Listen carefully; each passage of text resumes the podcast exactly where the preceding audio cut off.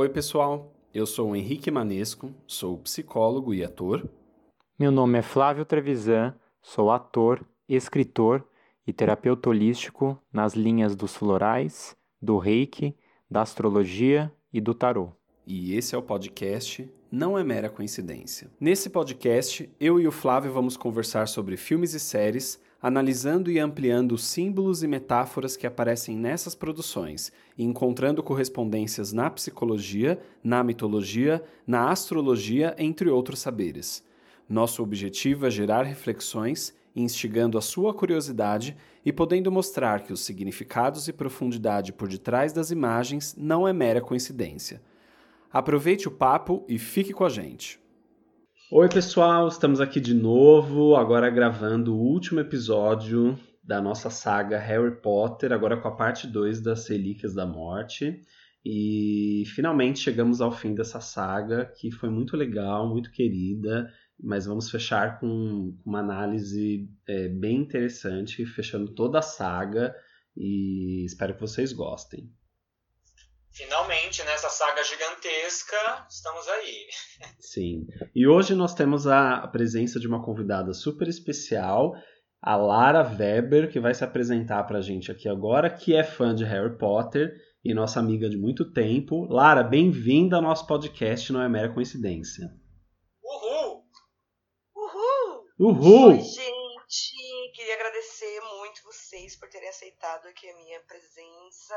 Imagina! Tá? Como, como o Flavinho já me apresentou, meu nome é Lara Weber, eu sou atriz não praticante, e, no momento produtora de eventos. Arrasou, Master Blaster. E super fã do Harry, né, Lara? Já de muitos anos. Super fã, desde pequenininha, assim, eu cresci junto com Harry Potter, né? Uhum. É, logo que lançaram os livros, eu já. Acho que quando, quando eu comecei a ler, acho que já estava no segundo ou no terceiro livro, assim. Sim. É, mas eu comecei a ler, eu tinha mais ou menos a idade do Harry no primeiro livro. Que É, legal. não, eu tinha 13. Você é de 87 também, né? 87. É, isso, a gente tinha a mesma idade. Assim, Ah, né? é, nós três somos de 87, então. É, os três. Aliás, eu e o Flávio no. no- A gente discutiu muito no busão, né, Flávio? Super, super. Nossa, voltando da Fundação das Artes, onde a gente estudou junto teatro. É lá. Exatamente. Embora a gente é vizinho, né, Flavinho? É. E Aí a gente voltava no busão discutindo Harry Potter loucamente. Exato. E religião, porque era evangélico, né, Lara? Várias coisas. é. Nossa, vixe, é muita história. Brigamos no busão também, era uma loucura. É, tivemos bons momentos no B63. Verdade, B63 tem história pra contar. Exatamente. Que legal, Lara, bem-vinda. Obrigada, gente! Mó feliz aqui. Então vamos começar, povo? Vamos Bora! lá. Bora lá. Bora! Dois. Bom, a primeira cena é justamente é um retorno aí, né, da, da última cena da parte 1. Então eles voltam com aquela cena que o Voldemort, né, tá roubando a varinha das varinhas do Dumbledore.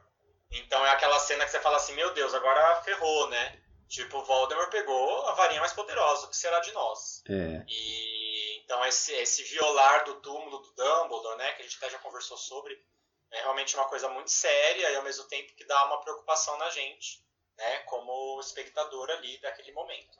É interessante que esse filme ele começa do nada, assim, né?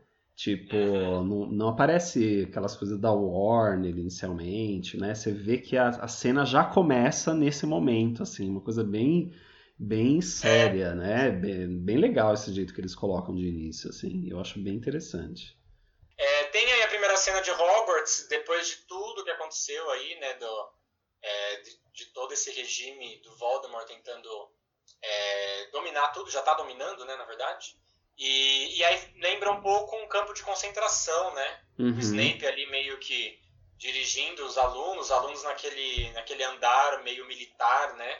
Então lembra uma coisa meio, meio nazista, uma coisa meio louca, assim. É tudo meio sombrio, né? Tá tudo cinza, tá tudo. Os dementadores estão todos em volta de Hogwarts, assim, né? Exato. Mas o Snape aparecendo aí, eu acho muito. Assim, eu sou super fã do Snape, né? Sou suspeito pra falar. Mas te- ele é legal que ele aparece olhando pra fora assim da janela e você sabe, hoje, hoje a gente sabe que no fundo ele tá reflexivo porque ele deve estar tá pensando, gente, o que que tá acontecendo, né? Para onde que tá indo tudo isso, assim? É, ele tá no meio do fogo, mas ele tá, ele tá tentando fazer a coisa dar certo, assim, né? E aquele olhar daquele ator, assim, eu acho demais, assim. Ele sabe o que tá acontecendo, ele sabe que ele, que, né, tudo que ele fez e, puta, é muito legal ver, assim, a expressão dele. De, durante o Exato. filme inteiro, assim. Ele demonstra bem, né, esse conflito interno, né, do, do, do Snape mesmo. Tá olhando aquilo tudo, fingindo que tá gostando, mas na verdade não tá, né? É. É. é, e é, e é muito louco que é uma visão que você acaba tendo só quando você reassiste, né? Sim, hum, exatamente. Filme, né? Ou quando você não conhece a história, quando você não lê os livros, né? Você não sabe exatamente quem era o Snape, que na minha opinião é o melhor personagem da saga toda. Uhum. Que tem o melhor arco, o maior desenvolvimento. É fenomenal, é um personagem perfeito. Assim. É. É o mais complexo, né, na verdade, se a gente for analisar. Complexo. Uhum. Super, super. Aí a gente tem um momento ali, eles vão ali pro Chalé das Conchas, né? Que é quando eles estão lá, o, o trio protagonista, e o Dobby acabou de falecer, né? Acabou de ser morto pela Bellatrix. E aí tem um comentário muito interessante que a Luna vira e fala assim, né? É, que tem o sino, aquele sinozinho, eu esqueci, esqueci o nome, acho que é dos ventos, uma coisa assim que ela vira e fala assim, os trouxas acham que esse sino afasta o mal, né? E ela vira e fala assim, mas coitados, né? Tipo, não é bem assim. E é muito interessante porque na nossa visão, digamos, de trouxas, né? É, é dentro de uma crença de que aquele sino afasta o mal, para quem é bruxo mesmo, no caso do mundo deles, não vai afastar o mal nada, né? Porque o mal, se o Voldemort quiser, ele entra aqui na minha casa e me mata agora. Então, tipo ah, assim, total. É muito interessante essa visão assim de, de, de, de, alguém dentro do universo bruxo ali que realmente comenta algo que, que a gente, como trouxa, digamos assim, se realmente existisse né, esse mundo, é, a gente está achando que aquilo é dentro de uma crença de que afasta o mal e na verdade não afasta nada. Não, é, total. Na verdade, assim, é, quando você coloca o sino dos ventos como afasta o mal, você coloca o, é, o mal como uma entidade é, única, como uma entidade Isso, espiritual, né? Espiritual, e na verdade o mal tá nas pessoas, né? Uhum. É, sim. Uhum. É, é. Você falou, o Voldemort vai entrar aqui e não é o Simon é. que vai impedir, ele vai entrar aqui e vai me matar. Uhum. Exato. Ele é uma pessoa, ele é um bruxo e o mal tá nele. Exatamente. Não tá, não tá no, solto no cosmos, né? É. Exatamente. Tanto que isso é uma coisa acho que o Harry vai ter, e foi aprendendo durante a saga inteira, assim, né? Porque se, se, o, Harry, se o Voldemort é um, um, lado dele, né? Uma coisa que ele aprendeu é que o mal também tá, tá, do, tá dentro dele, que ele poderia ter se tornado o Voldemort como o próprio Voldemort se tornou o que ele é, né? Então, realmente não é uma coisa assim. Ele tinha todos os atributos, né? É, não é uma coisa assim, nossa, etérea, né? Assim, uma coisa inatingível. Pelo contrário, o mal tá aqui, né? O mal tá dentro de mim, de você e de nós, né? Tanto é que o Harry ele é muito dúbio o tempo todo, né? Ele é vingativo, ele sente raiva, ele sente várias coisas durante a saga inteira. A gente falou muito sobre isso, né? Então é, é isso, assim. É, todo mundo teria a predisposição aí se identificar com a maldade, né? É. Para ter esse lado, assim, realmente bem cruel. É. É, é. é muito a partir das nossas escolhas mesmo, né? Sim. É, porque assim como no Harry Potter, a nossa vida também não vai permitir que a gente não, não flerte com o mal, né? Exato. A vida é difícil, a vida é complicada. Exato. Né? O, o que está dentro de você? O que você vai alimentar? É. As nossas tendências, né? Total. Aí esse momento aqui é muito interessante do chalé também, porque eles. É como se fosse um repouso ali, né? Então, eles lutaram pra caramba na parte 1, né? Rony, Harry e Hermione. E aí eles têm um momento familiar ali, um momentinho que eles estão com o Gui e com a Fleur, né? É, inclusive o chalé da tia deles, então mostra um momento que a gente precisa dar uma pausa na guerra, dar uma respirada para depois retomar, né? Então aquela coisa do soldado que precisa de um tempo para poder seguir adiante. Uhum. Precisa, né? Precisa. Sabe que. É, aí a gente tem também, seguindo, o Grampo e Olivaras vindo com uma participação muito interessante, que é um momento que eles têm. que é muito legal, que são dois personagens que eles aparecem principalmente na Pedra Filosofal, e eles vêm nesse último aqui, né, é, como um, mostrando-se super importante, né? Que é o Duende Grampo e Olivaras. E no momento que você fala assim, nossa, eles iam ajudar em alguma coisa, poderiam ajudar. E toda a conversa com eles, e o Grampo indo ajudá-los a entrar em Gringotts e o Olivaras explicando sobre a varinha das varinhas, né? Sim. Então é muito interessante você ter esse resgate de personagens que aparentemente não tinham muita importância.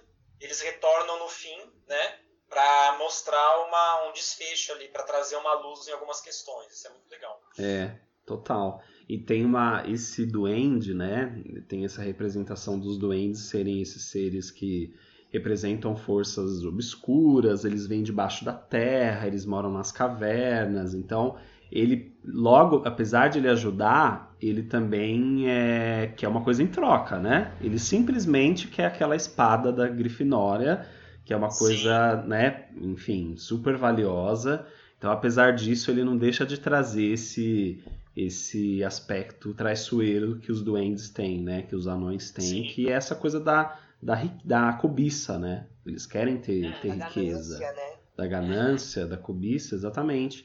Então, é, tem já esse ponto que depois, quando eles forem lá para Gringotts, vai ficar mais, mais forte ainda, né? Mas dá para ver que ele já quer, já quer me dá, me dá que eu te dou, né? É bem assim. É, isso. me dá que eu te dou, exato.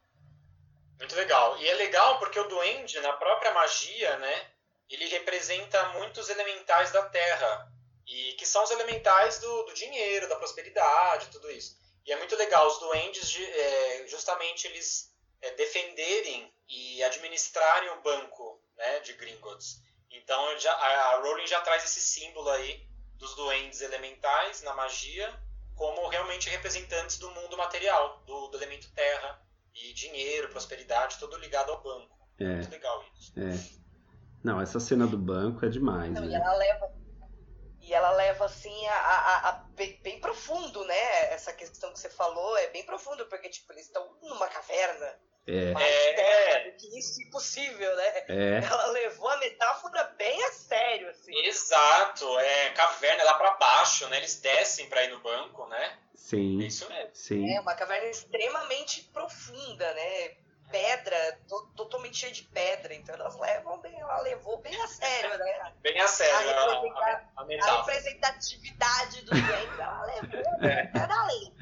É, e, e, é, e é legal que parece bem a caverna, assim, que aparece em outros filmes, tipo, lembra muito do Hobbit também, né? Que tem os anões, verdade. que tem. Que inclusive também tem o dragão, né? Dentro, no meio daquele mar de, de tesouros e Uhum. tudo mais. Então é legal ver essas representações para você ver como que o símbolo é muito específico dessa. Dessa, desse significado, né? Da avareza, da ganância, da cobiça. Tem Sim. muito a ver com eles mesmo. Sim. E até colocando a questão é, da ganância, né, que a gente está falando tanto, no próprio, na própria defesa ali do cofre da Bellatrix, né? Então, o lance do feitiço, do, do, do ouro que se duplica, né? Então, é, é bem essa coisa da ganância. Você quer roubar, o ouro vai duplicar e você vai se afogar no meio da sua ambição, né? Então, é muito É, interessante isso. é. Não, e, e é legal que depois, que, enfim, depois que eles conseguem lá, né, pegar a taça e tudo, é, eles, eles conseguem fugir com o dragão dali, né? E aí aquela cena, assim, do dragão explodindo o banco, assim, destruindo tudo. Ai, é, maravilhoso, nossa, é maravilhoso, né? Porque você vê que é realmente a, a própria Maravilhoso, né? cobiça se destruindo, a própria ganância se desfazendo e quebrando, enfim, virando pó, né? Porque no final das contas É, vira tudo é. pó. Não, e, e, inclusive, o dragão ele tá ali pra proteger a, a- a- as, as riquezas. É, Uhum. É, Só que o dragão é totalmente maltratado, ele é hostilizado o tempo todo. O bicho tá destruído, ele tem medo, é, Exato. sabe? Então, pra proteger a sua ganância, você se torna um- uma criatura extremamente cruel, um ser humano cruel, né? Porque os bruxos não deixam de ser, ser seres humanos, né? é, O que eu acho muito interessante também, porque nessa, nessa hora você realmente lembra, olha o- as características piores do ser humano aparecendo ali, apesar deles serem bruxos. exato, Exato. Eles terem, exatamente. não deixam de ser seres humanos, eles não deixam de, trazer essa- essas características humanas, né? Exato. Não E nem, tanto pro, pro lado bom como o lado ruim. e nem os é anões, a própria nem os duendes. deles que destruiu eles. É. Eles não souberam cuidar. É. Exato, e, e, e, é legal porque o tempo todo né, tem isso na saga. Então o tempo todo a gente vê que apesar de eles serem bruxos, eles são como nós, né? E eu acho que é isso que traz a identificação tão grande com, com o fã, né? Porque você fala, cara, eles são iguais, iguais a gente. Tem ética, mas também tem desonestidade. Eles usam o dragão para defender as, os cofres, a gente usa os cavalos, por exemplo, para fazer o que a gente quer, né? Os animais, os cachorros também. É. Então é muito louco, é porque é igualzinho, a gente é tudo igual, né, nesse sentido, assim. Muito interessante. É. Só um pouco antes, quando ele fala com. Ah. Quando o pessoal fala do com Olivaras, tem, um, tem uma coisa que é interessante, que é, que é a questão da varinha. E eu fico pensando como a varinha é meio que o RG da pessoa, né? O RG do bruxo. É. Porque você vê que ele acho que ele vai mostrar a varinha, ele vai, aliás, analisar as varinhas que o Harry tem ali. Aí ele sabe que aquela varinha, uma é do Draco e a outra é da Bellatrix, né? E tipo, a varinha do Draco, ela é mais flexível do que a varinha dela, assim. Eu achei isso, isso. muito interessante, porque fica uma coisa assim, o, até o Draco, até a gente vai ver isso nesse, nesse filme, ele é mais flexível mesmo, né? Ele, ele é. não se entrega totalmente à maldade e ele fica ali naquele meio termo entre se entregar ou não. Em compensação, ela é super inflexível nisso, né? Então Exato. dá para ver que ela é muito mais consolidada é, dentro da magia e da maldade do que o, do que o Draco, né? Ele, ele tem uma, uma, maleabilidade, assim, muito legal ver isso. É, é. É muito legal essa, essa, essa, essa relação mesmo quase como se fosse um signo ali da pessoa, né? Um registro é. É, cósmico mesmo, né? Da pessoa sim, ali. Muito sim. legal.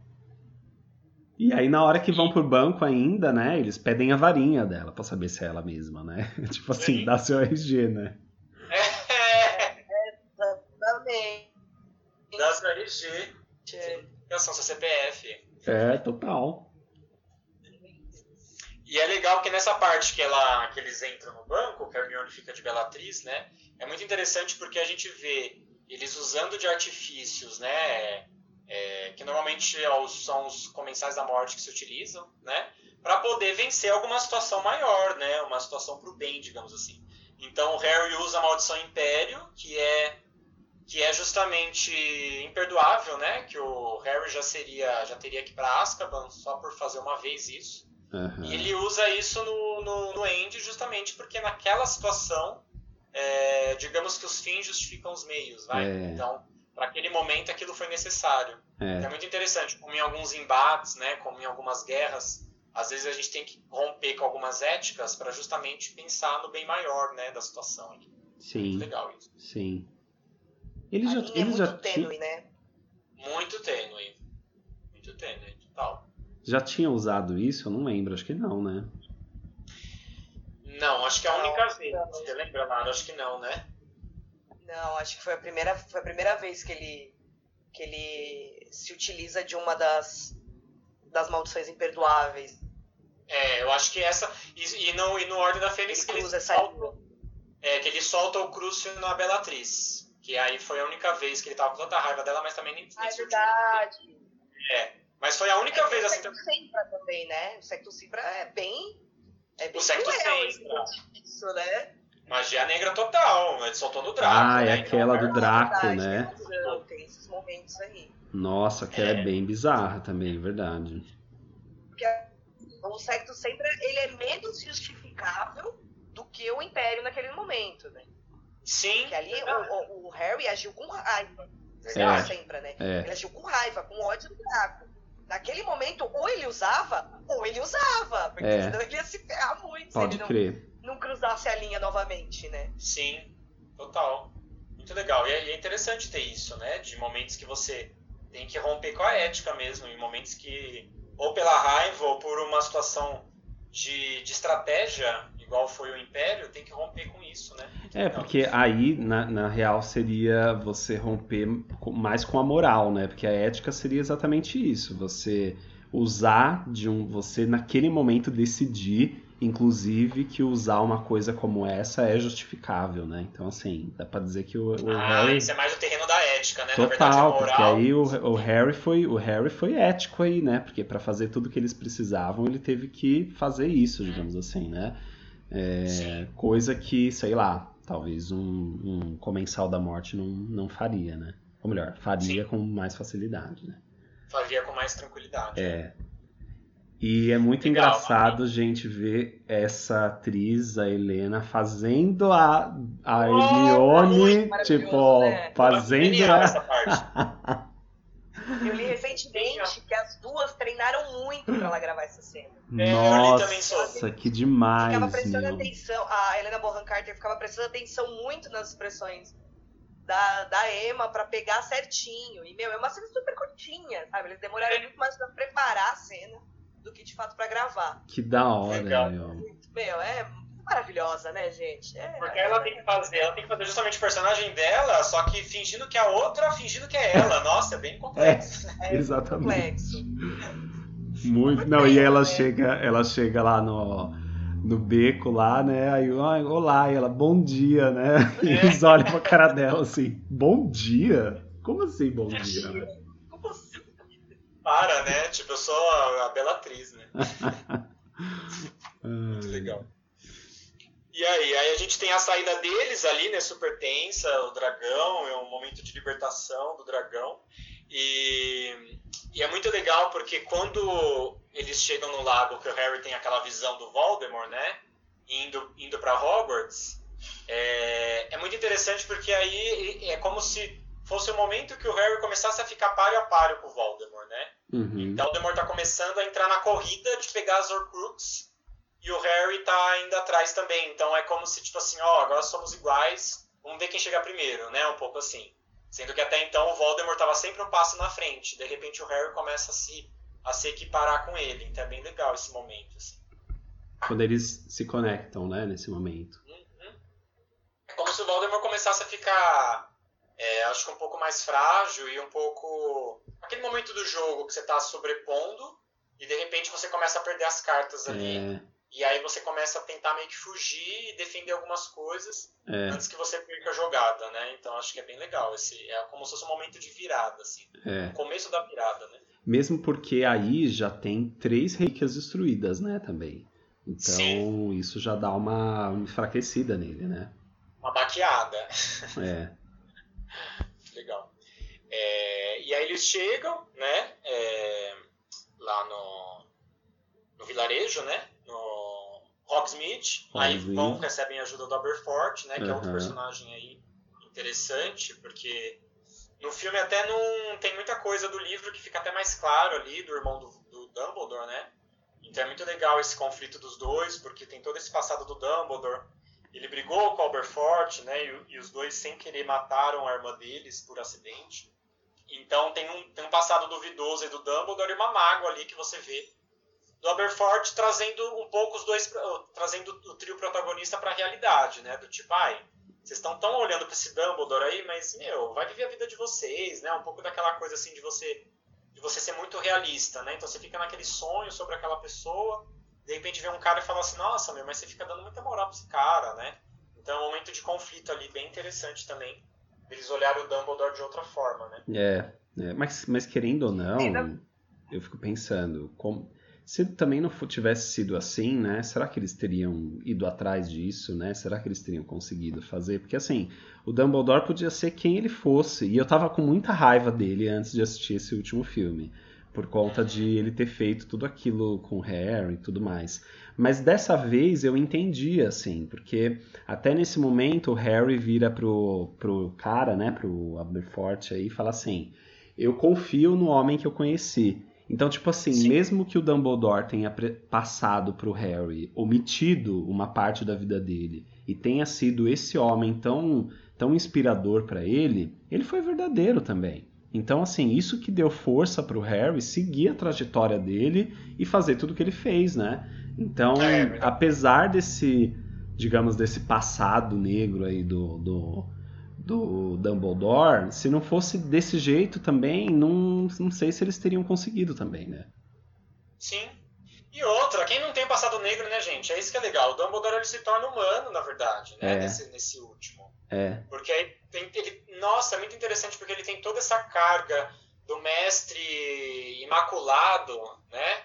Desse super sábio aí, como a gente sempre fala do self aí, que cria tudo. E Sim. na verdade é um cara como qualquer outro. E no livro deixa até mais claro que na juventude dele ele se juntou com o Grindelwald, né? Que é aquele mago das trevas lá do passado. Sim. E os dois quiseram que eles tinham um lema de dominar os trouxas, assim. Então, Dumbledore ele é muito, ele era muito é, ambicioso nessa relação de poder quando ele era jovem. É É, aquela é. coisa, a gente é jovem, a gente vai amadurecendo com a vida e as coisas vão mudando, né? Então isso é mais do que natural. E o quanto, e ele era diretor de Hogwarts, e o quanto essa essa saga toda também não é por poder, né? O Dumbledore, ele, ele eu acho que ele, ao É. mesmo tempo ele tinha muito medo do Voldemort conseguir se sobrepor a ele, entendeu? Então assim, no fundo pode ser uma coisa disso também, pode ser ele querendo manter o poder dele a todo custo. Por isso que ele precisa do Harry, precisou fazer tudo isso com ele para poder destruir o Voldemort, porque talvez ele tivesse medo que o Voldemort também se, se sobreposse a ele também, né? É interessante essa visão, pode ser também. Bem humano mesmo, né? É, Interessante. interessante. Então, a- e é legal também essa coisa do Grindelwald, porque o Voldemort ele enfrenta e mata o Grindelwald nesse, né? E aí pra saber justamente da varinha das varinhas. Uhum. E é muito interessante porque você vê assim, o, cara que era o bruxo das trevas mais poderoso, o Grindelwald, sendo morto pelo Voldemort. Então você vê, nossa, então o Voldemort realmente tá dominando tudo, né? Porque ele mata até o cara que também era fodástico, assim. É, e aí ficam os dois ali, os dois mais poderosos se enfrentando. Tanto é que o Grindelwald tira sarro da cara dele, né? Tipo assim, ah, você não vai conseguir, assim, né? E aí, tipo, então, quem que é mais filho da puta ali, né? Quem que é mais sacana ali? É muito, é muito legal Uhum. isso. Uhum. Peraí que tá passando E- um carro de funk aqui agora. ah, legal, bacana. Faz parte, tá super É, dentro do universo. Tá super. Eu acho interessante também, voltando um pouquinho do Aberforth, é que ele ele fala, ele tem todo esse discurso, né, de ah, vai viver mais um pouco, né, desiste disso, o Dumbledore ta- tava te enganando, mas cara, ele salvou o Harry várias Sim. vezes. Total. Ele tava lá ajudando, Total. entendeu? Sabe? Então, peraí, você tá se, você tá se contradizendo, meu O que querido. você quer, querido? Você manda o Dobby lá me salvar, né? É, mandou Não, tava e- lá com o espelhinho. Pô, Fora que ele veio, ele veio aparecer. agora? Ele veio aparecer no último filme pra dar lição de moral, gente. Pelo amor de Deus, né? Ah, me poupe, né, meu querido? Fazia É. isso lá na Pedra Filosofal, não aqui agora, Isso. né? Agora ele Tá- chega, vem tá falar que. gente, você vem me dizer isso agora? Como assim, querido? Não, é assim, a gente tá aqui ralando e você fica tomando cerveja manteigada esse tempo todo e vem fazer, fazer graça, né? Exatamente, pelo amor de Deus. Ponha-se no seu lugar, que isso. A, e a- a frase da Hermione é muito boa, Sim, né, que ela fala. é, a atitude dele não parece de uma pessoa que já desistiu. exato. Então você vê essa, essa- é- é- esse conflito do, do, do personagem, né? Que tipo, meu, não vai dar em nada, a gente vai perder, mas não, peraí, deixa eu ajudar. É, Sabe? Ele tem um túnel num num- num quadro, é, sabe? Tipo, se arriscou demais, ele arriscou demais pra poder ajudá-los. Né? é, E aí dá a entender que, na verdade, é muito mais uma, uma coisa de não querer dar o braço a torcer, porque ele tem mágoa do irmão, né? Do que de fato que ele não acredita na guerra.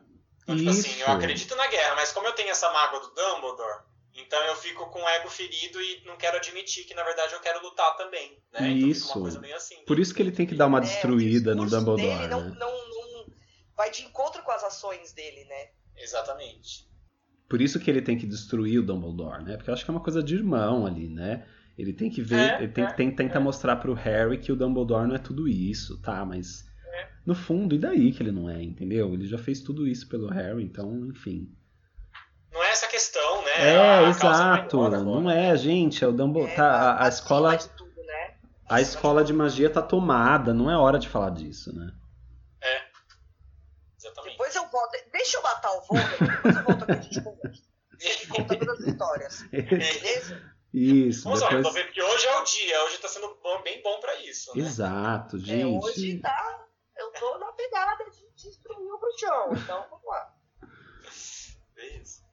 Aí a gente tem o Neville, né? Ele liderando a resistência, isso é bem legal, porque o Neville sempre foi meio ignorado na saga, assim, como tipo o desligado, o aluno não atrapalhado, tão né? Atrapalhado. E aí de repente o cara tá liderando a resistência de Hogwarts, assim, é muito legal isso, né? E super é. enfrentativo, é, super, né, enfrentou Snape durante o ano, ele conta tudo isso, né? É. E é um pouco daquela coisa assim, e é muito legal porque o Neville ele, ele tem esse paralelo com o Harry justamente porque ele, ele seria o, o outro que talvez é, a profecia dizia a respeito, né? Que o, e o, o Voldemort ele decidiu que o Harry seria ameaça real. Então o Neville ele, ele tem esse paralelo um pouco com o Harry também. E aí no momento que o Harry não está presente, o Neville ele se manifesta, ele se mostra mais. Então eu acho isso muito legal, que parece que aqueles momentos assim, que às vezes ele só precisa de um pouco de espaço para se mostrar. Ah, total. Aí, né? E aí quando o Harry se afasta, porque ele não ficou em Hogwarts, o Neville realmente consegue se, se expressar. É como se tipo ele tava o tempo todo na sombra do próprio Harry, assim. É. Bem legal, assim. Exatamente, muito legal isso, Fábio. É. E, e aí o Harry voltando também, né, como um símbolo da resistência, me, me remeteu muito essa coisa do do, um pouco meio messias, ao mesmo tempo é, um símbolo da resistência quando você chega assim, você é o marco da, de uma revolução, e é muito legal que as pessoas viram para ele e falam assim, aí, o que, que a gente vai fazer? E ficam esperando uma resposta dele, porque, tipo, não, cara, você é o marco da resistência, é, né? É. E, então, como você não tem resposta direito assim, do que vai ser feito? É. E aí, em cima desse Messias, desse Salvador, né? É muito legal, desse líder revolucionário e etc. É, o que, o que de novo é, serve para humanizar ele, né? Porque, tipo assim, ele vira e fala: Ó, oh, a gente tá é. procurando uma coisa que a gente não sabe o que é e a gente não sabe nem onde tá, né? Tipo. Exatamente. É, tipo assim. É, vocês estão me esperando aqui, mas, gente, a luta é nossa, vamos lá, vamos se mexer, vamos é... todo mundo atrás disso, o que né? vocês acham também, né? Tipo é. assim, não fica esperando de mim. Exato, exatamente. E, e aí vem a Luna, né? Eu acho que, essa, que, é, que essa hora é, é, muito interessante porque mostra é, o tipo de herói que o Harry é, sabe? Que, né, ele é. Ele é o herói da saga.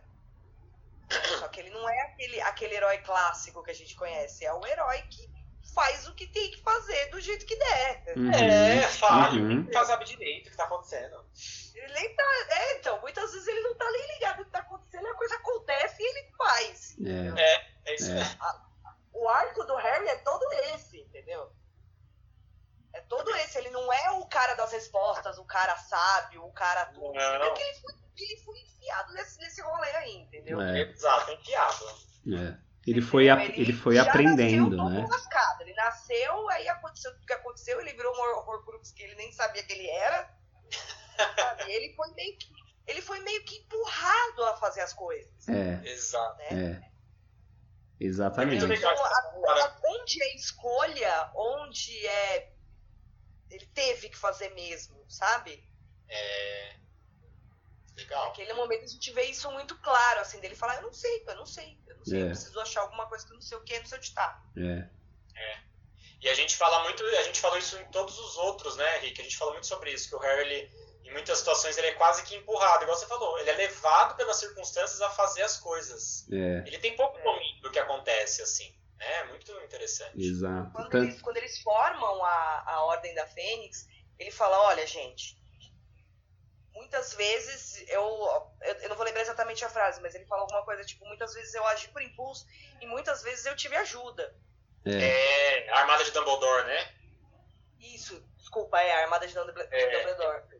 Quando ele informa, ele fala, olha, gente, né, é. eles, eles, meio que empurram ele para ser o líder, para é. ser o treinador deles. E ele fala, é. gente, não é bem assim eu não sei o que eu tô fazendo direito. É, é meio bem realista. Exato, mas por, realista, só, só que ao mesmo verdade, tempo. Ó, muitas vezes eu tive ajuda, mesmo porque se, se, se não fosse a Hermione, eles não tinham passado do primeiro filme. Nossa, meu Deus, Hermione que. Ah, total. Tinha né? morrido todo mundo no primeiro filme, não teria é. saga. Né? Total, não Era teria. Ser a eleita, na verdade, né? Ela ia arrasar muito mais. é mesmo, né? Nossa. E ao mesmo tempo, se fala, aí, fala. Na, aí na Ordem da Fênix é o primeiro momento que também, mesmo não sabendo nada, ele começa a tentar fazer alguma coisa, assim, né? Ao mesmo tempo. É, é. efetiva, né? É, exatamente, do que só ser levado, né? Levado pelas circunstâncias, assim.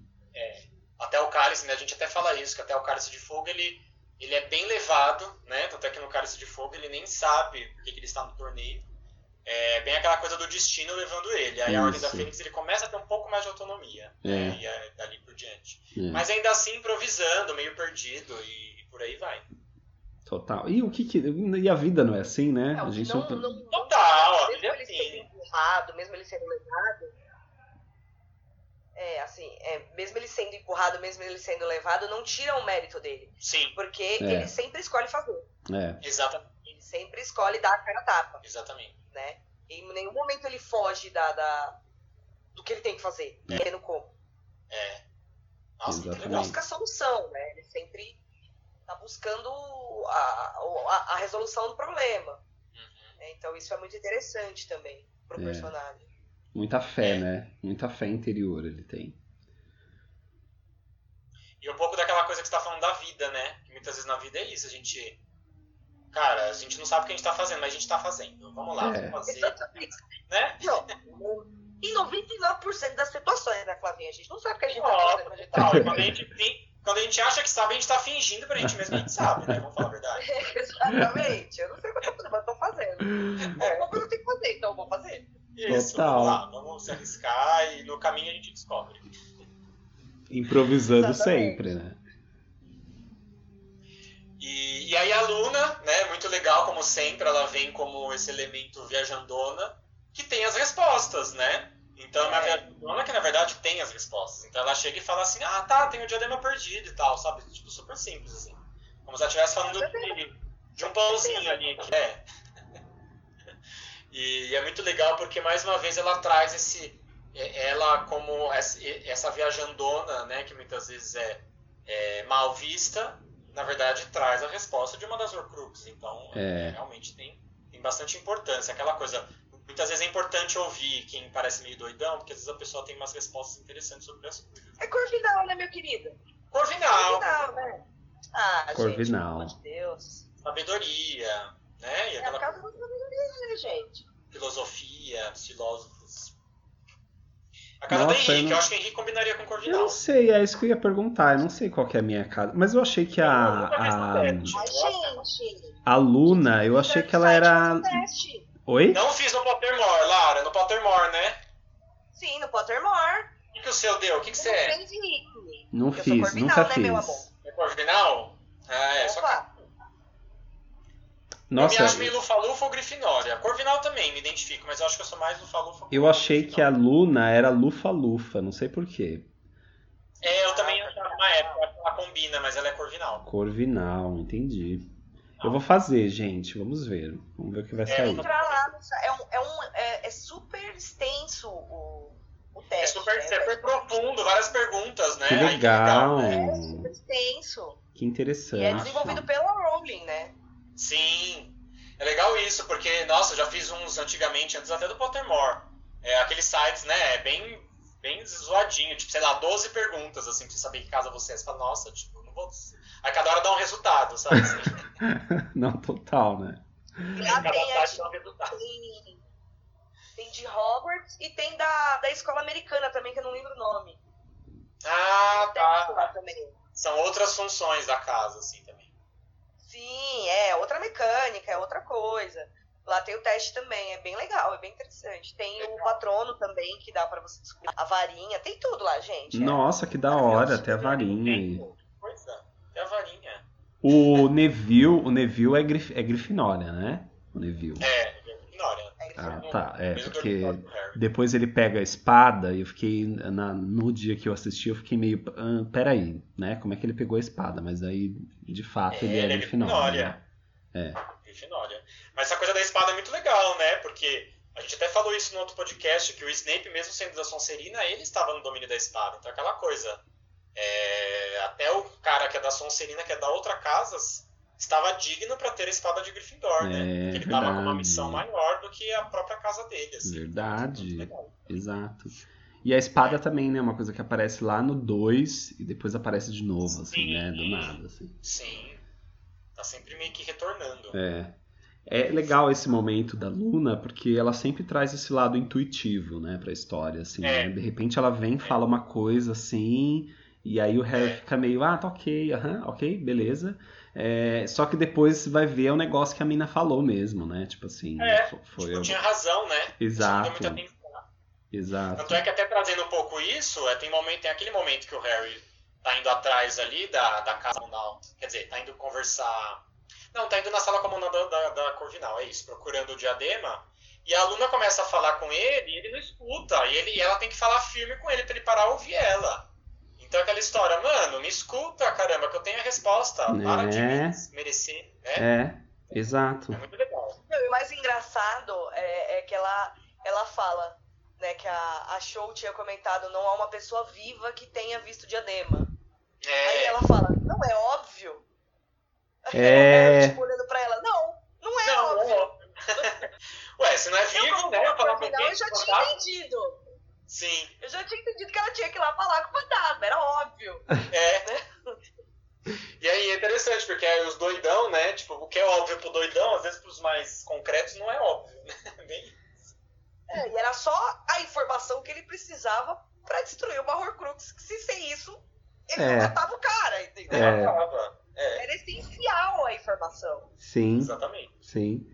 E acho que é uma coisa interessante, né? Uma coisa que não. Acho que no filme não fica muito claro, mas que a. é- essas, reli essas relíquias, essas Horcrux, elas estão ligadas às casas também, né? Então, tipo, essa tem a ver com a Corvinal, né? E aquela Sim. taça que eles roubaram, que eles pegaram, tinha a ver com a Lufa-Lufa, né? Em alguma, alguma questão lá, que eu não sei exatamente o que é, né? Sim. É muito legal, até, até trouxe um pouco desses símbolos, porque se a gente for pensar o diadema, né? Ele é uma coroa, então é uma questão da cabeça ali, né? A tiara, o diadema.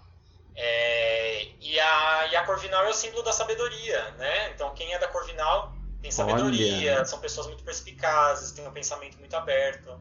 E justamente você ter um símbolo da Corvinal como algo que você coloca na cabeça, né? Então não é mera coincidência. Né? Exato. Não é só isso, né? O, de- a- os donos originais desses, desses objetos eram pessoas de poder.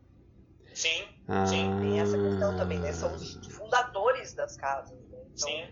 Ah, são os fundadores é das mais, casas. uma, mais um elemento de poder de novo que o, que o Voldemort busca. Exatamente. Exato, Nossa, de, de nobreza, né? De realeza, de ancestralidade, tudo isso, né? Nossa, ele quer dominar tudo, inclusive pelas Horcrux também, né? Ele queria todas as casas pra ele, né? Na real. É, vocês que ele quer, né? Ele quer dominar tudo. Né? É, Dominação total. é. Exato. E, e aí a gente vê também que ele não foi inteligente. Não, eles estão esperto. Porque Não foi. ele deixar. É, então, ele se acha muito esperto e ele não é. Ele, ele é muito poderoso, mas ele não é inteligente. Não. Porque, gente, deixar o diadema na, na, na, na sala precisa Sim, não é inteligente. não é. Mas até trazendo um pouco Quando ele deixa o, o- medalhão lá na caverna, com os infere, com a poção, sabe? É todo um esquema de segurança absurdo. E aí ele vem e deixa o diadema na sala precisa. É, é, é. Muito louco. Mas é interessante, Lara, até, até trazendo um pouco do que você está falando, é, eu, fui eu fui vendo aqui os objetos onde, onde eles estavam, cada um. E parece que cada um simboliza muito o, o Voldemort, assim, né? No sentido. é, o que, que cada um, onde estava, representa meio que uma, uma, uma área da vida dele, assim.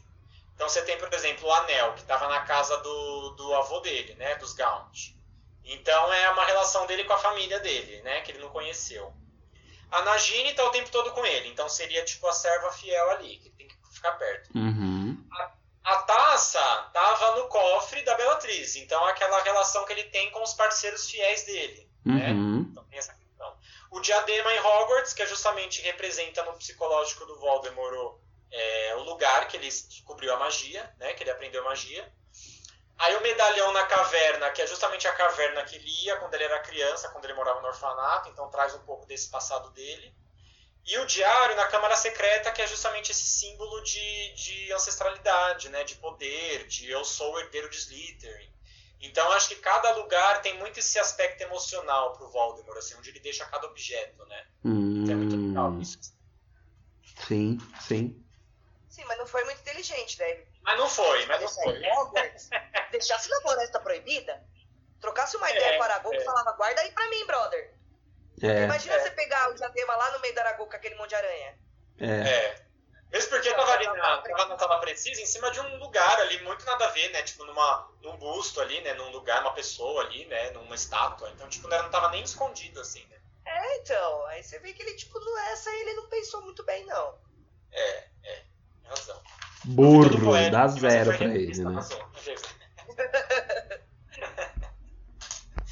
Muito bom. Eles, nesse momento da, de Hogwarts, quando eles re- retomam, né? Aí tem aquele momento lá que eles chegam ali no salão, né? Tem o, o. Snape, tem, o, tem um- uns novos professores de defesa contra as artes das trevas, que ele fala que estão praticando cruciatos em aula, né? Aí eu fiquei, gente, que tenso, né? Imagina, né? É, Chocado. Total, né? E aí, quando. É, é legal, eu gosto de, de observar o Snape nesse momento, porque é isso, né? Quando ele, quando ele se toca que Harry tá lá, eu acho que ele fica tenso, ele pergunta do Harry, mas é tipo assim, querido, não faça uma merda, não seja inconsequente. É, onde você tá, vamos, vamos, vamos controlar as coisas, porque a coisa tá bem fora do controle, assim, né? Quer dizer, ele faz de tudo para não afetar as pessoas e ao mesmo tempo não ser descoberto, né? Assim, não ser Sim, é, sim. né? Tipo, não- não- vamos, vamos com calma, assim. E aí, tanto que na hora É. que a Minerva ataca ele, ele só se defende, né? Ele não ataca ela. Exato. Tipo assim, Cara, ele não só se defende. Essa cena, ela é muito importante. Ela é, É, muito na verdade, no livro significativa. não, né? No livro ele luta com ela, né, Lara? Não, então, mas o- no, no filme, o momento que a Minerva levanta a varinha, ele recua. É, Ele dá uma recuada, ele dá uma pensada. Ele, tipo, eu não posso lutar com ela. é, Não dá. aham, tá. Mas vocês Aham. podem ver que quando ele, a, a Minerva joga o feitiço, ele se defende, mas ele joga o feitiço nos Carol. É verdade, ele rebate no- nos de trás, né? Nossa, É de pode crer, pode crer, que é de propósito. pode crer. Verdade. Não, ele é demais, ele é foda. Ele é Verdade. foda. Maravilhoso. E ele é tão, ele é tão bom, ele é tão bom que ele, ele, assim. ele faz de propósito. Nossa, verdade. É coisa dos Ele Carol. faz de propósito. E é legal isso, porque até tô, eu, eu fui rever o, o livro das Relíquias da Morte é, de novo, e tem um momento no começo que eu tinha esquecido. Na verdade, o Fred perde a, perde a orelha, né? O Jorge, né? Eu confundo. Quem que perde a orelha? O, o- o Jorge. Ah, eu né? sei também. É, eu também sempre confundo qual morreu e qual perdeu a orelha. Enfim, um dos dois. É, porque um, um o que perdeu a orelha não é o que morreu, mas eu confundo qualquer qual. Acho que o Jorge perde a orelha pro Fred eu acho que é o que morre. E aí é, é contrário. muito legal. Ao contrário? Tá. É, mas Enfim, um dos gêmeos. E é, e é muito legal porque no livro fala que foi que, que na verdade aquela orelha perdida foi o Secto Sempra do Snape. O Snape estava lá atacando eles no, no começo.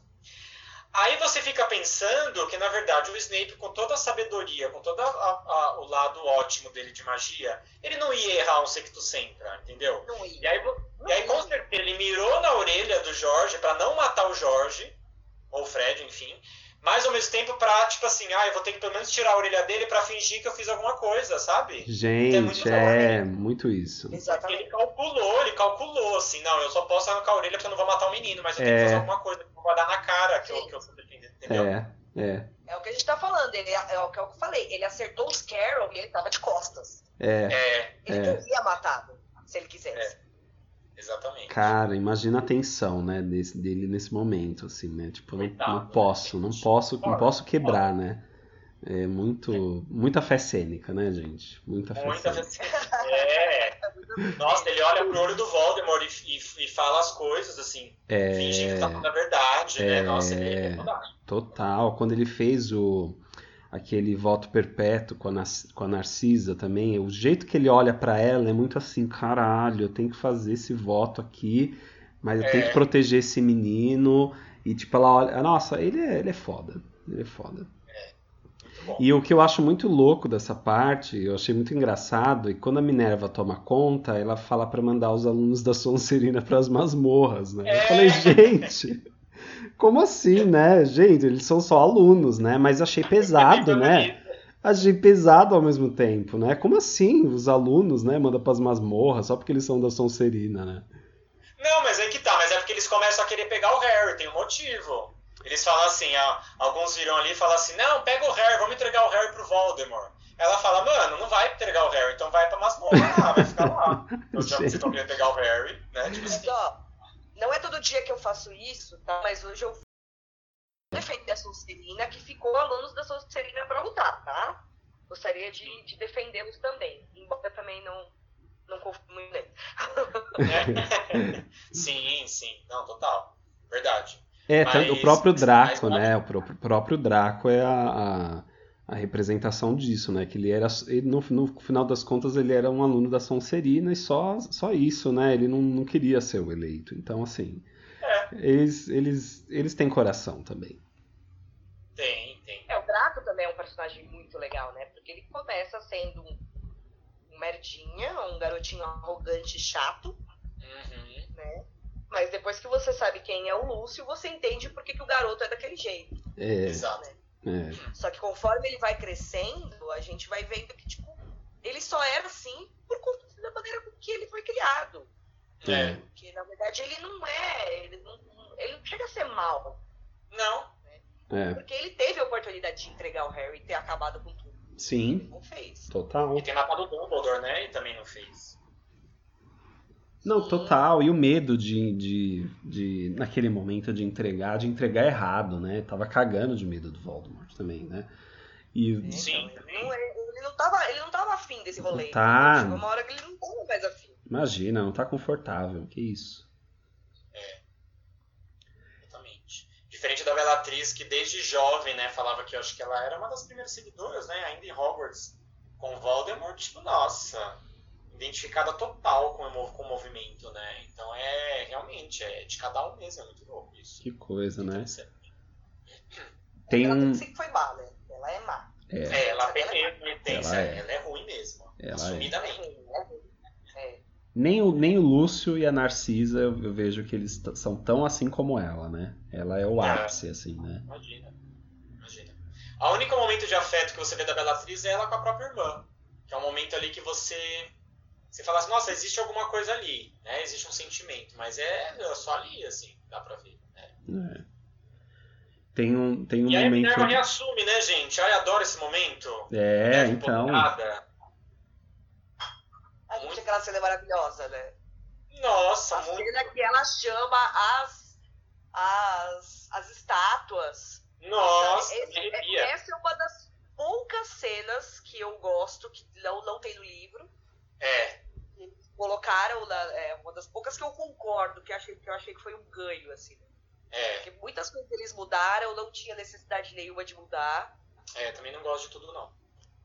Entendeu? Tem umas coisas assim, só, só, só pra eu poder desabafar, não ter tido a, a Batalha de Hogwarts no, no Enigma do Príncipe, pra mim, foi, a, foi uma decepção absurda. Não ter tido aquela briga, aquela, aquela treta do, no, no final, que o pessoal briga. Final, é. Não, não teve a batalha. Quando eles invadem o. É. Os comensais invadem a Hogwarts, não, não existiu. Não existiu Mas sabe o que eu acho, Lara? Eu acho que dentro do, eu acho que dentro do, da estética ali do texto, do, do, acho, que não, acho que não caberia uma luta ali. Vai ver que é isso. Caberia sim, para de graça. Caberia sim. Adoro. Vai ver que acharam que ia ficar repetitivo no, depois do último, sabe? Não, não, não, não, não vem com essa. Não. Tinha que ter. Essa é minha, a minha maior crítica aos filmes. E aí, no último, acontece que eles colocam uma cena extremamente feliz, extremamente bem escolhida, que é a dela chamando as estátuas e ainda fazendo a piada. Eu sempre quis usar esse feitiço. Sempre usar esse feitiço. É maravilhoso. É, é legal essa parte. É legal. E aquele é escudo, né, por ela, cima ela, ela também. Estátuas, mas não tem essa potência, né? Não tem esse, essa grandiosidade. Exatamente, é só uma passagem rápida, né? É, é. Eu sempre quis usar esse feitiço. é maravilhoso. Eles, têm, eles colocam alguns alívios cômicos, né? Durante sim, sim. esse filme. Inclusive... Até quando ela fala eles explodirem tudo, né? O Neville e o, e o Jim, é. né? O Dino Thomas. Dino Thomas não, o Simas Finnegan.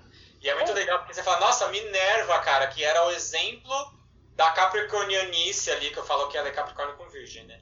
E tipo, toda, toda severa, toda metódica, tem um momento ali lúdico, do tipo, não, vamos quebrar tudo esse bagulho, entendeu? Então é muito bom isso. E ela sabe que é o Simas que, que sabe lidar com isso, né? É, e dá liberdade. Libera assim, né? Vai lá, filho, vai lá, aluno, vai lá. Conheça seus alunos. Exato. É. Muito legal. Ah, então vou aproveitar um desabafo, então, já que é a crítica do filme, rapidinho. É, sabe o que, que eu não gosto? Da batalha final, dessa batalha lá fora, que o Voldemort vira poeira. Eu não gosto daquilo. Eu ah, acho. gente, é. Ah, eu gosto muito mais do livro, que é no salão principal. Tudo bem que talvez vai ficar meio piega, todo mundo assistindo ali, que no livro é assim, né? Mas ele cai de forma humana, né? Ele morre de forma humana. Isso é muito mais bonito. Exatamente, é. Né? Ah, é? Uma poeira ali, meio Vingadores. É, então ele vira uma coisa meio etérea, né? Quando ele é. É. Ele vira cinzas mesmo. Vira cinza. Acaba desumanizando ele, de fato, né? É. Vira, ele vira cinza, desumaniza ele. Desumaniza, exatamente. É. E aí no livro acho que fica uma coisa muito mais assim, não, cara, você é o mortal como qualquer outro, seu corpo tá ali. Exatamente. Você é. muda completamente o sentido do personagem se você faz isso. Exatamente. Traz muito mais é. força. Essa força, na verdade, baseada na fragilidade dele, né? Que naquele momento se mostrou, né? Uma fragilidade. Muito legal. Exatamente. E, aí, voltando esse momento da Minerva, é legal porque você vê é o primeiro momento que Hogwarts traz poderes ocultos ali, né? Que você fala, nossa, caramba, tem um feitiço de, que as estátuas defendem o castelo, cara. Ninguém sabia, assim, né? Então é legal ter. E traz um pouco daquilo que o Dumbledore sempre falava desde o primeiro filme, do primeiro livro. É, Hogwarts sempre ajudará quem estiver ali precisando de ajuda, uhum. uma coisa assim. Né? Ele sempre traz isso. Assim, é. Acho que Hogwarts, como se ele fosse. Sempre lembra isso, né? É. é, como se ela fosse uma consciência que, que também ajuda quem precisa. É, é bem legal. E, aquele, aquela cúpula que, foi... que, eles fazem em volta, que foi assim. Que criou essa defesa? É, pode ser. Pode é ser. capaz, né? Capaz.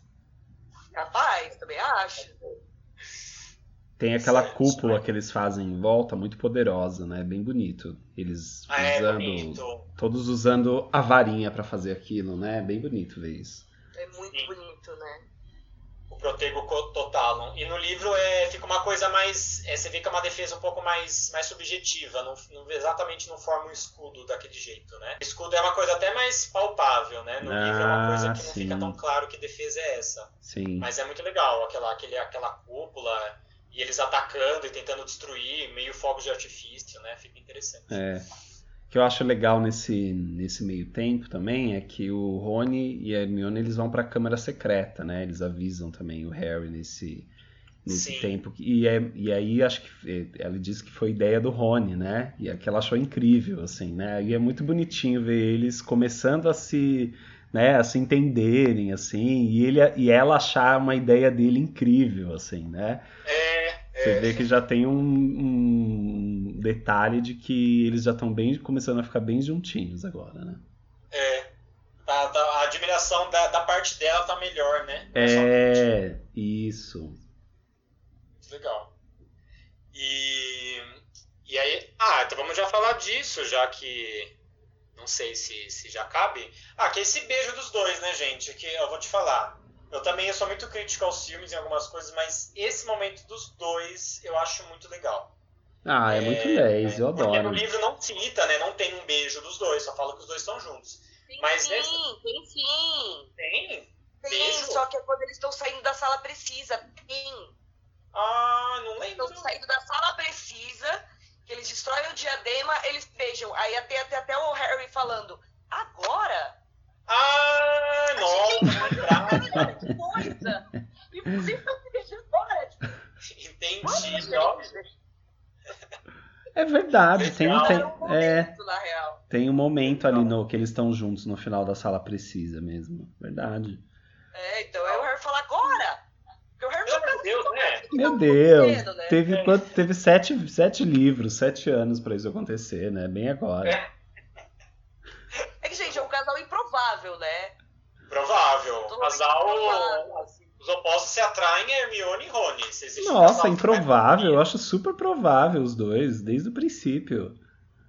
Você acha? Eu, nossa, gente, vocês não acham eles um casalzinho desde o início? Ah, eu não acho, não. Eu acho que a Lara quis dizer improvável no sentido de personalidade, né? Não exatamente de querer. Né? Ah.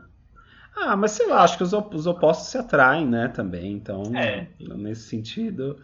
Eu não, eu, eu não concordo, pra mim só funciona pra pilha. Entendeu? Eu achava, assim, um casal improvável. Porque, assim, eu tenho, eu tenho sentimentos muito conflitantes com o personagem, com o Rony, sabe?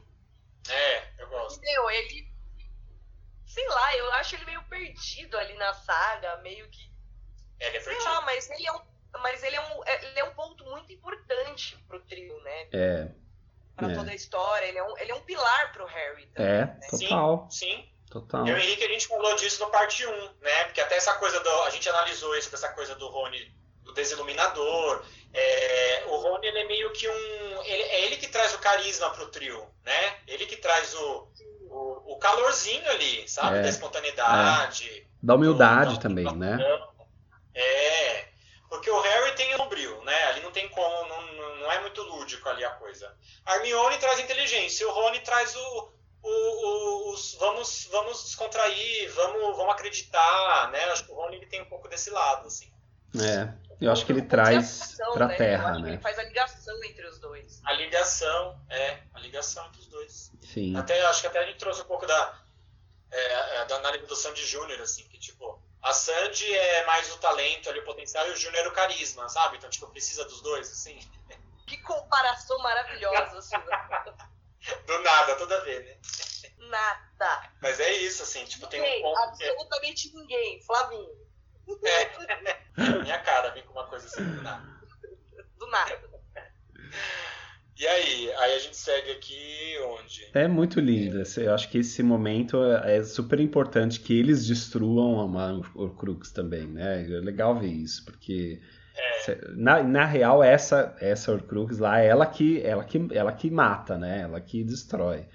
E é legal ver que o Harry ele precisa dessas outras pessoas para ajudar ele também, né? Porque senão, coitado, né? Ele ia sim, ter que fazer tudo sim. isso sozinho, ir lá na Câmara Secreta, é, coisar o é um negócio. é uma coisa muito importante, é uma, é uma, é uma, mensagem muito importante de toda a saga. Né? Que é. ninguém faz nada sozinho. Exatamente. Exatamente. E isso até a última cena, né? Quando a gente for se aproximando ali no final, o discurso do Neville ali no final é exatamente isso, né? Mesmo que o Harry morreu, a gente tem que continuar, cara. A luta não é por causa dele, a luta é para acabar com o Voldemort, seja como for, né? Exato, exato. A batalha tem que seguir, né? É. É. Não, e aí, aí nesse momento que eles destroem o, o, a taça, né? No caso aí dentro da, da Câmara Secreta, nossa, Voldemort fica possessa, né? Possessa, Possessa a varinha, ra, a varinha racha. Nossa, aquele grito de ódio dele, gente, você fala que ele tá percebendo que o negócio tá indo mais, mais fundo que ele está perdendo, né? Exatamente. E é legal porque a, o ódio dele é, causa um rompimento maior no escudo ali, né? Isso. Isso é muito legal. Exato. Que traz um elemento, inclusive, da magia, né? Porque no estudo da magia, da bruxaria, é dito muito que quando você coloca o seu sentimento, que a, a magia, o feitiço que você faz tem mais poder, né? É, até um trabalho que você faz, um trabalho espiritual, quando você coloca a magia, é, é sentimento, né? A Lara até que, que entende também bastante disso, pode até dizer, é, o sentimento ele traz mais força, né, para qualquer trabalho espiritual que você faz. E o ódio ali do Voldemort representa isso, né? A raiva dele ali rompeu muito mais o escudo do que só você ficar soltando feitiço para destruir. É. É muito legal isso. Exatamente. É. Muda completamente a intenção, né? É, a intenção fica mais poderosa, né? E aí a gente tem os símbolos das Horcrux, das Horcrux ali, né? É, que é muito legal. É, que a gente. Justamente a gente tem a, gente tem a taça, tá falando muito da taça, é, que traz de novo, né? Que a gente sempre falou muito dessa coisa do receptáculo, né, da, do cálice de fogo, Uhum. é, a penseira, a gente fala muito disso em todos os outros podcasts, né? Sim, E a taça, ela, ela traz de novo esse símbolo do, do receber ali, né, do receptáculo. Sim. Então a gente tem esse símbolo como algo como Horcrux também é, é bem interessante. E é o, é o símbolo feminino, né? A taça tem essa Sim. simbologia Sim. do feminino e ela e é ela que destrói, né? A própria Hermione que destrói a taça. É, sim, O Rony Legal. tinha destruído o amuleto, né? O, o medalhão, o lá. medalhão, né? E, e depois o Neville que destrói a, a, a cobra, né? Então legal ver que cada um, é. cada um tem uma, uma, uma função nisso, né? É, e é, é muito interessante essa, essa cena também, porque ela, ela, a primeiro momento, ela diz que ela não, não pode, que ela não consegue destruir, né? Verdade. Ela fala pra ele, eu não posso. Aí o, o Rony falou, tem que ser você. É, Como assim É. você não pode, amada? Olha É, o que você fez até agora. é. Exatamente. Você que fez a gente chegar até aqui, sem você a gente não era nada nessa vida. Exatamente. Confia. merece. Sabe, Você merece. momento, ela, ela, fala, meu, eu não, eu não consigo, sabe? É um, é um, é um ato tão, tão forte, né? Porque você, quer queira, quer não, você vai é. destruir a- a- um pedaço de uma alma. É, É, é. É um, é um, é um objeto extremamente poderoso e, e maligno, né? Até, a- Uhum. a, até Hermione recua. Porque a Hermione, ela não é tanto de, de ação. A Hermione é pensamento. é. exatamente.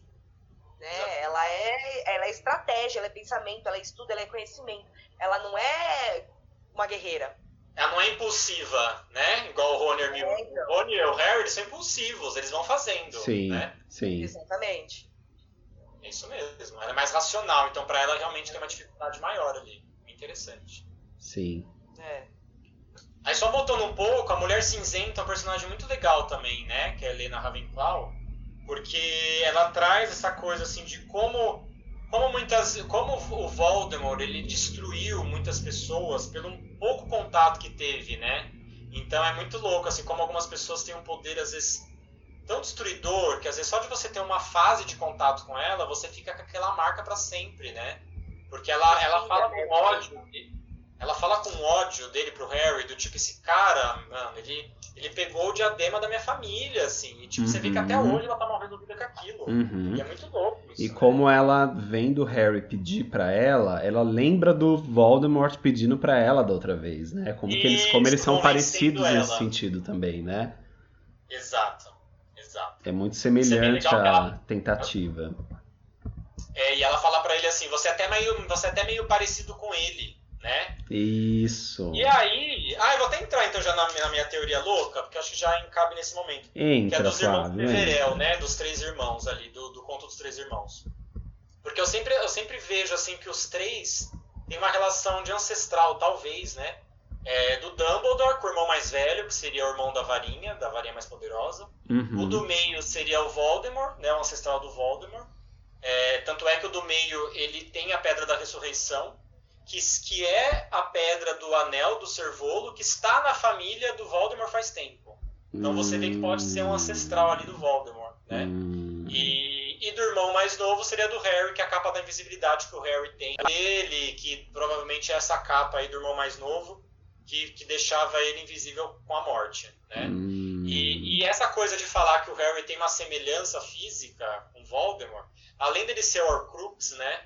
Eu vejo que talvez tenha uma ancestralidade ali dos três, por isso que os três estão tão interligados, Dumbledore, Voldemort e Harry, né? É, Inclusive pode no ser. livro da Câmara Secreta, o, o- eu não sei se no filme fala, não lembro. O Tom Riddle jovem fala pro Harry, fala assim, você, eu vejo muita semelhança física na gente. Olha. Então eu acho que pode ter uma, uma conexão ali de destino dos três ali. Nossa, que medo, hein? Que medo. Muito bom. Ah, E é uma teoria interessante. Então, até que o Dumbledore tá com a varinha das varinhas, e digamos que se ele fosse ancestral do irmão mais velho, talvez teria essa coisa dele ter a varinha que era do ancestral dele lá de trás, né? Uhum. Tudo bem que assim, aquela varinha foi roubada, né? Na lenda fala. Mas sei lá, de alguma forma voltou pra ele dentro de uma questão meio destino ali, sei lá. Hum. Então, Sim. coisa. Aquela varinha que tá no começo do filme é a varinha das varinhas mesmo. É. a Aquela que o, sim, é, né? que o Voldemort pega pra ele é a varinha das varinhas. Sim, sim. Tá. Mas aí tem uma outra polêmica também dentro disso, que eu fico pensando se realmente esses objetos eles são reais, né? E apesar de tudo isso que eu falo, eu também fico pensando se realmente é real ou se não é só uma lenda de fato. Uhum. Porque, por exemplo, essa questão do Harry, é, do, do, da varinha não, não fazer efeito com Dumbledore, com Voldemort, uhum. e fazer com o Harry, porque o Harry seria o verdadeiro dono, eu fico pensando se não é pelo simples fato de que o Voldemort pegou a varinha do Dumbledore, é, a força. Então, como é a força? A força não, pegou ele é, ao contrário, pegou ele sem merecer. Pegou ela ali do túmulo do Dumbledore. Uhum. Se talvez foi por isso que não teve efeito. E não porque de fato é a varinha das varinhas, sabe? E aí, de repente, assim, cria-se todo mundo. Ele não conquistou a varinha. É, uhum. ele não conquistou, entendeu? Ele só pegou sendo que o cara já estava morto, então ele não tem mérito nisso, assim. Mas não tem uma coisa mesmo de você tem que pegar a varinha do outro lá, tanto que a varinha. Sim, é essa dança da varinha, varinha, aí, né? Que a varinha era do, era do, do Dumbledore, mas quem desarmou foi o Draco. Então, assim, fica uma dança das varinhas Exatamente. que eu acho que tem a ver com isso, né? Então, mas desde que você pegue da pessoa. Mas, mas no caso do Voldemort, ele pegou, o Dumbledore já estava morto. Então meio que já tinha selado ali o feitiço, a relação dele com a varinha. Então, mas então, não. não então, mas por tomar, isso que. Tomar mas... dele. Eu vejo mais como assim, pegou do cara, só que o cara já estava morto. O que, que o cara poderia fazer? Então, mas eu acho que é por isso que não funcionou, porque não foi ele que tirou é. do Dumbledore, né? Não foi. Oh, Exatamente. Do, do, do Dumbledore. Foi, a varinha não foi conquistada. É, Exatamente, então. Por isso que não funcionou, né? É. Exatamente. E aí eu, e aí eu fico pensando se talvez é, que de repente é uma questão muito mais simples só que como o Voldemort ele, tem, ele, ele criou, ele acreditou muito nesse mito, inclusive do mesmo jeito que ele acreditou muito na profecia, uhum. e ele mesmo se autodestruiu dentro de uma coisa que ele criou, porque na verdade às vezes nem era a varinha das varinhas, ele que criou toda essa coisa, entendeu? Ah, e, sim. E, e, dentro da loucura dele, da, do sentimento de supremacia, né, da megalomania dele. E aí eu fico pensando que de repente era só uma varinha comum. E aí não fez efeito simplesmente porque ele não, não conquistou ela, simples assim, sabe? Entendi. E, é. e, e, aí, e um pouco daquilo, né? Como, como as lendas e os mitos, elas muitas vezes elas entram na nossa mente e a gente acha que aquilo é uma realidade, às vezes a gente está criando aquilo, e às vezes aquele mito dos três irmãos nem é a realidade, nunca aconteceu, né? E, e aí, por mais que tenha os irmãos Peverell, porque até é, o Harry vê o túmulo deles em Godric's Hollow, né? É, às vezes eram simplesmente três irmãos ali que que eram é, bruxos muito poderosos, mas Sim. não teve essa coisa da morte, nada disso. Mas você vê, na própria, na própria história, o que, que acontece? A varinha é roubada, não é? Não tem isso na história? Sim. Então, às vezes, seja uma própria indicação do próprio mito dizendo, né? A varinha, no, no, depois ela foi roubada, então ela não vai ter o mesmo valor se ela for roubada, né? Mas só, é, quem, é. só quem realmente receber ela, né? É, de maneira enfim, justa, digna, né? Que foi a maneira Sim. como o cara da história recebeu essa, essa varinha aí, né? Sim, exato. Veja bem, se você, se você analisa o conto, se você analisa toda a história, você vê que a varinha mais poderosa do mundo só trouxe desgraça. É, total. Um, corre, um matando o outro para pegar a varinha, matando é. o outro para pegar a varinha. É. Total. Isso é uma coisa que também o, o Voldemort não prestou atenção na história. É, ele não é. se importa que... pegou a varinha se lascou. É isso aí. Se lascou. E o Harry fala isso, fala muito isso, até mais no livro, assim, ele fala, é, você não presta atenção em algumas coisas que são importantes, né? E aí ele, ele acha assim, ele acha uma bobagem. O importante é ser bélico e, e conquistar e tira porrada de bomba. É. E o Harry fala pra ele, não é bem assim, querido. Tem, tem sutilezas ali que você não presta atenção que você vai se perder dentro disso. É. Né? Então cuidado. Isso é. é. Geralmente as guerras a gente ganha na estratégia, né, gente? Isso, não só na porradeira. Né? É, então. Muito legal. É... E aí, gente, tem uma coisa que eu fiquei eu percebi muito louco, assim, que na, quando eles aparatam, quando você dá pause no filme, eu não sei se foi de propósito, é brisa minha, parece que faz um símbolo do oito do infinito, assim. E eu achei muito interessante. É, você depois vê. algumas aparatações que os personagens fazem, quando você dá pause e faz o slow motion, parece que eles aparatam em formato de 8. Então eu acho muito legal, porque parece uma coisa meio simbólica do 8 do infinito, né? Que é esse símbolo do, do, do, da eternidade, do mundo espiritual e etc. E você romper essa coisa da, de você se teletransportar poderia simbolizar um pouco dessa, dessa quebra aí, né, do mundo espiritual. Nossa. Não sei, uma coisa, uma coisa que eu vi aí, fica de curiosidade, quem é. quiser ver lá depois. Viu? Nossa, eu acho muito, muito louco essa coisa de aparatar, assim, me dá um arrepio, assim, porque parece que você ah, yeah. se junta com a outra pessoa, né, assim, tem uma coisa de se, é. né, se mesclar, se, se fundir, acontece isso com eles depois, né, nossa, uma coisa bem, bem estranha mesmo. E no livro até fala a sensação, né? Como se você estivesse entrando num, num, cano, assim, num, num. seu corpo entrasse num cano, assim, apertado. E aí, e aí você fica sem ar e de repente volta. Uhum. Né? Então eles relatam, fala que é meio desconfortável mesmo a sensação de aparatar. É, e dá, dá, chega a dar enjoo, né? Enjoo. quando você volta. É, tipo, é. você meio que tem aquele susto, assim, fica meio sem ar, prende ali a barriga. É. Muito louco. Acho que eu prefiro a vassoura, viu, gente?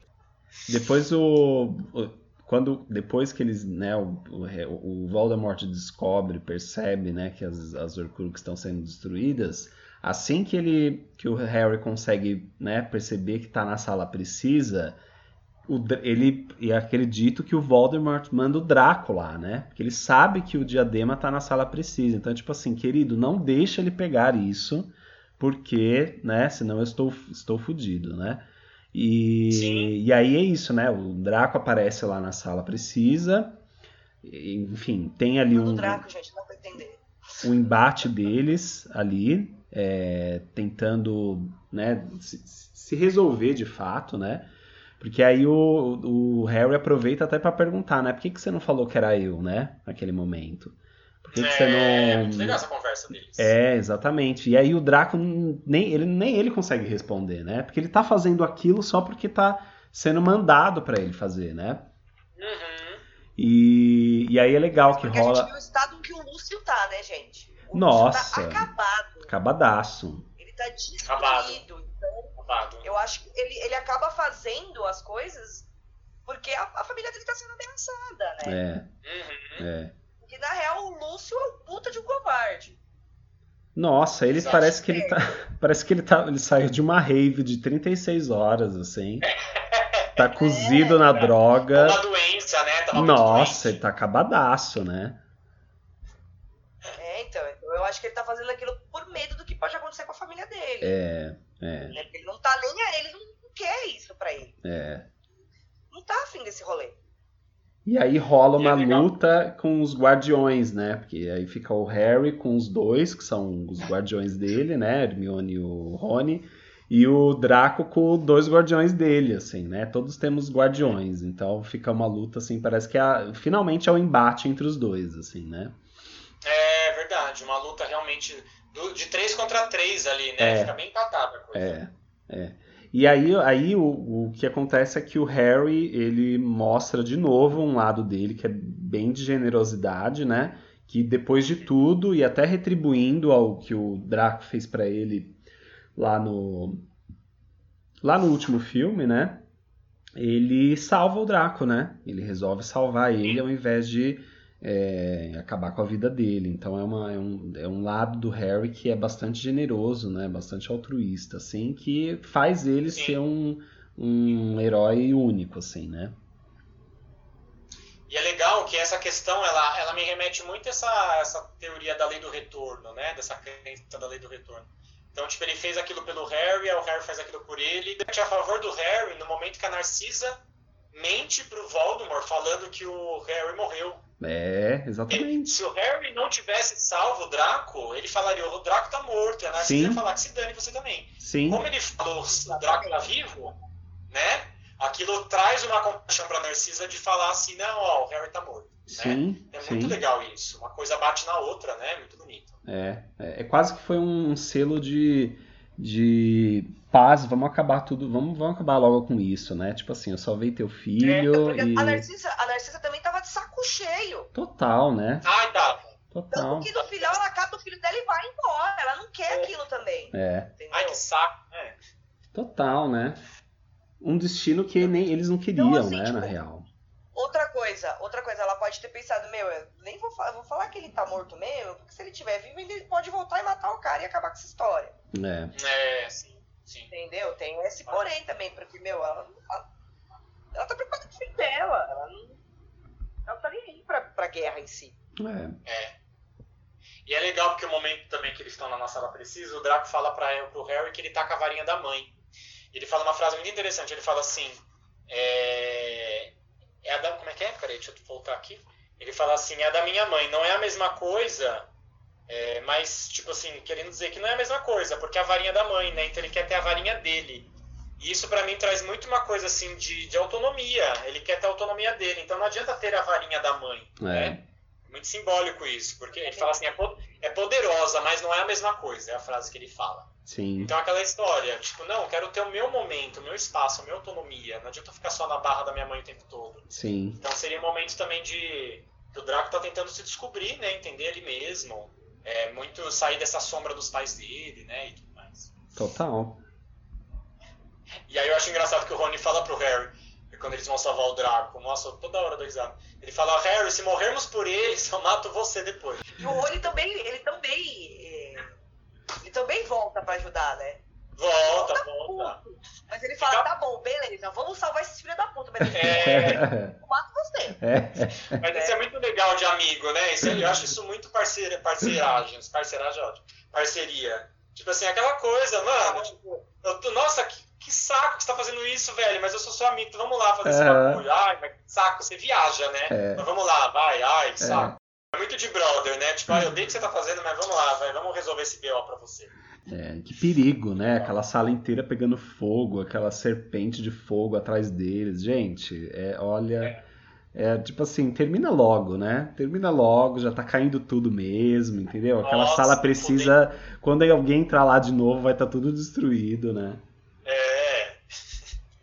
E o, Go, e o, Go, o Goyle, né, que ele morre ali, é, é, também é legal, porque é aquela coisa, cara, não mexe no que você não sabe, né? Ele faz o fogo maldito, ele mesmo se mata com aquilo. É. Né? é. Então, tem até uma coisa em magia, né, que é muito falada, que é assim, é, eu, acho, eu acho até engraçado essa frase, fala assim, não invoque nada que você não sabe mandar embora depois, entendeu? Exatamente. Né? então, assim, mano, vai mexer com coisa séria, não vai invocar coisa, espírito, que você não vai saber depois mandar embora. Então, Olha, real, é, né? Manda também é assim, viu, gente? Não fica chamando é. as coisas aí, depois você não sabe como é que você manda embora, aí lá Exatamente. Então, tipo, Total. não é só no mundo deles, no mundo da magia aqui, no nosso, no nosso mundo dos trouxas fazendo magia, também é assim. Então, cuidado. É, e até para mexer com, com qualquer coisa que você saia de você, né? Se a gente falar, pensar na, na ideia é. de inconsciente, né? Gente, inconsciente não é uma coisa legal, que você vai entrar lá no inconsciente, vai, né? Vai dar uma na viajada. Hora, né? Não, é um negócio pode ser muito ruim, pode ser muito assustador e pode ser muito perigoso também. Tanto que tem, tem, eh, esses dias eu tomei o chá da ayahuasca, né? Eu participei do, do ritual. E assim, foi, foi uma sensação boa, eu fiquei, me, me senti bem, me senti, né, com uma... Ah, me senti pleno, pode dizer assim, né?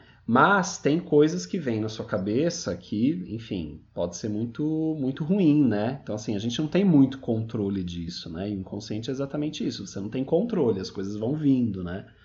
Só que assim, ainda bem que eu tive uma boa, uma boa experiência. Não, tive, não foi uma experiência ruim, não. Mas é isso, né? Assim, não, não, não vai com calma, né? Não dá para mexer, não dá para cutucar muito, assim, porque senão vira vira uma coisa, pode ser uma coisa bem perigosa, assim. Às vezes você lidar com é. coisas que você não vai conseguir realmente lidar, né? Você vai entrar em contato depois você não vai conseguir bancar. Vidas passadas, cara, eu não tô lidando com essa vida. Total. Você tipo, as vidas passadas? Total.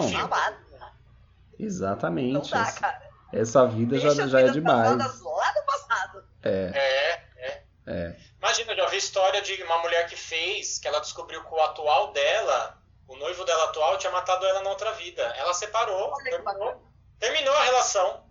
Ou seja, né? Dentro do espiritismo, você volta para você resgatar coisas, né, com aquelas pessoas é. que muitas vezes te machucaram, te mataram, teve conflito. E aí de repente era para ela fazer esse resgate com esse cara, aí ela, ela retornou, retornou todo esse ódio, esse medo, separou dele. Fala, gente. gente, como assim, né? Então, o que, o que aprendemos com J.K. Rowling nessa passagem?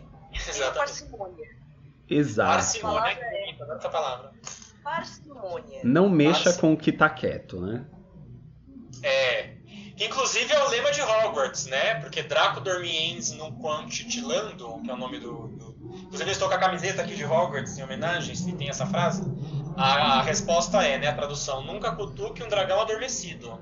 Pois então, é, gente. Não mexe com o que tá quieto. Exato, a velha não cutuque a onça com a, com a vara curta, né? Isso, exatamente. Mais uma, mais uma passagem que o personagem não prestou atenção. Mexeu com quem não sabe. Ah, aí o Voldemort começa a ficar frágil, né? Ele começa a demonstrar fraqueza, aquela coisa toda. Sim. Inclusive, é muito louco, porque o, o servo do Voldemort chama ele nesse momento, que o Voldemort se sente abalado, né? Com a destruição do diadema. Aí ele fala, né? Milord, não sei o quê. Aí o Voldemort vai lá e solta a vada quebra nele, do tipo, cara, não queira me ajudar, eu não posso demonstrar fragilidade, né? Nossa. Então, aquela... Ele quer estar sempre tão acima da carne seca que ele não se permite um momentinho de compaixão de alguém. Ele é capaz Exatamente. de matar essa pessoa para não se mostrar fraco, assim, né? Exatamente. É um narcisismo absurdo, né? Muito maluco. É, e aí o Harry tem um momento que eu acho bem interessante, que ele entra na mente do Voldemort é, querendo entrar, né? é quando ele quer saber onde o Voldemort vai estar para eles poderem matar a Nagini. Uhum. E é muito legal porque, porque o Dumbledore o tempo todo falou para ele não fazer isso, né, escapar da mente, não deixar o Voldemort entrar na mente dele. E é um momento em que, na verdade, ele se rebela contra essa figura de autoridade e de sabedoria, mas uhum. é um uhum. se rebelar que faz parte do processo de amadurecimento dele, né? Do tipo assim, agora eu vou escolher entrar na mente, porque dane-se que o Dumbledore falou para eu não fazer isso, eu quero fazer. E, e, e, justamente o jogo começa a inverter, porque ele fazendo isso, ele começa a, a não ser mais o, o, uma vítima do Voldemort que entra na mente dele, né? Sim. Ele fala assim, ah é, ele não é ele não é mais in, não é mais invadido, né? Agora é ele que invade. Ele inverte, né, o... ele inverte a coisa. É. É muito legal isso. É uma um, um, um, é um momento de maturidade mesmo, né? Que ele se sente com autonomia para poder fazer isso. Sim. Né? Isso porque o Voldemort já tá super enfraquecido, né? Falta muito pouco para ele para ele ser destruído, é, né? O, o, Harry nesse momento ele faz dos limões a limonada, né? Totalmente, totalmente. Já que a gente tem isso aí ele que é usa, a ligação. Ele usa, ele usa uma fraqueza, né? Uma, uma pseudo fraqueza que ele tem, que é ter essa ligação com o Voldemort, que é extremamente perigosa, mas ele usa a favor dele. É. é. Ele conseguiu entender a mecânica daquele processo e plau, não, agora, agora eu vou usar isso aqui, eu vou pegar você. É. É. é. E aí quando eles vão atrás deles, eles começam a entrar um pouco na luta ali que tá rolando. E eles começam a soltar feitiços sem falar os nomes. E isso é muito legal ali, porque é uma coisa que sempre foi ensinada, né? Que o bruxo começa depois de um tempo a soltar feitiço sem falar o nome, né? Então já vê que eles têm uma maturidade ali de começar a fazer isso. Olha, já tem prática, né? já tem prática, não precisa falar mais estupeface e tal. Eles é... conseguem ir soltando feitiço sem falar o nome, né? Isso é bem legal. Sim. Muito bem, queridos ouvintes, muito obrigado por chegar até aqui com a gente. Vamos dar uma descansada e partir para o próximo episódio, onde a gente vai ficar com a segunda parte das Relíquias da Morte, parte 2. Espero que vocês estejam acompanhando, espero que estejam gostando e vem com a gente, vamos terminar o final dessa saga. Até mais!